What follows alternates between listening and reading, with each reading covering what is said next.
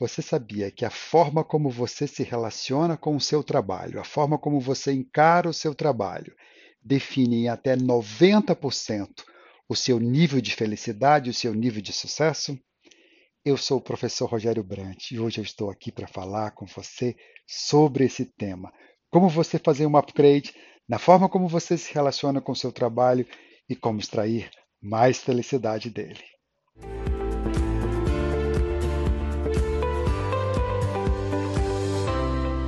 Nos vários anos que eu tenho ministrado mentorias e consultorias para profissionais de diversas áreas, eu notei uma característica muito básica entre todos eles.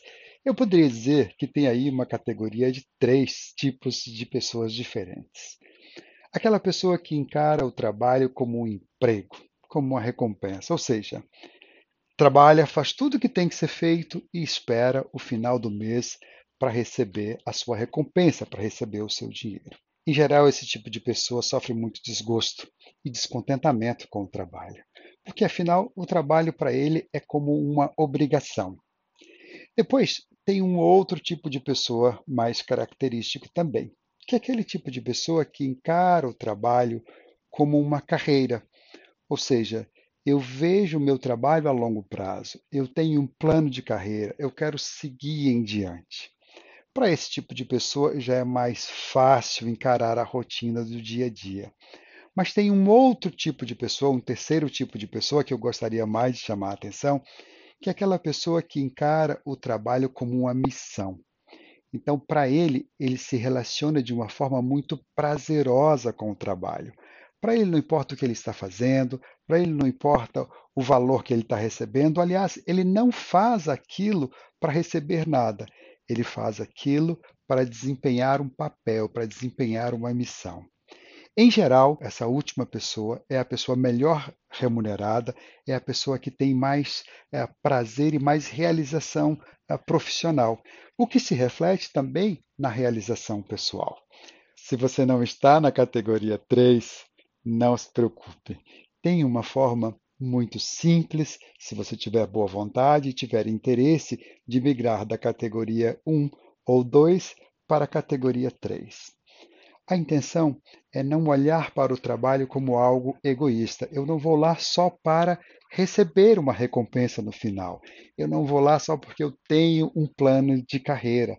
Obviamente que isso vai continuar sendo uma realidade. Eu vou continuar recebendo uma recompensa no final, eu vou continuar tendo um plano de carreira. Mas se eu quero migrar, migrar para a categoria 3, eu tenho que esquecer um pouco disso e ir para o trabalho e procurar linkar isso com um objetivo maior.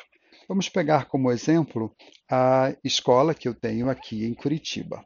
Uma das nossas atividades do cotidiano aqui é preparar um delicioso chá que nós chamamos de chai, um chai indiano, para os alunos e para as pessoas que nos visitam. Eu posso encarar essa tarefa como uma tarefa maçante, como uma coisa que uh, me dá um trabalho e que não tem muito sentido. Lá vou eu preparar chazinho para as pessoas. Eu posso encarar dessa forma.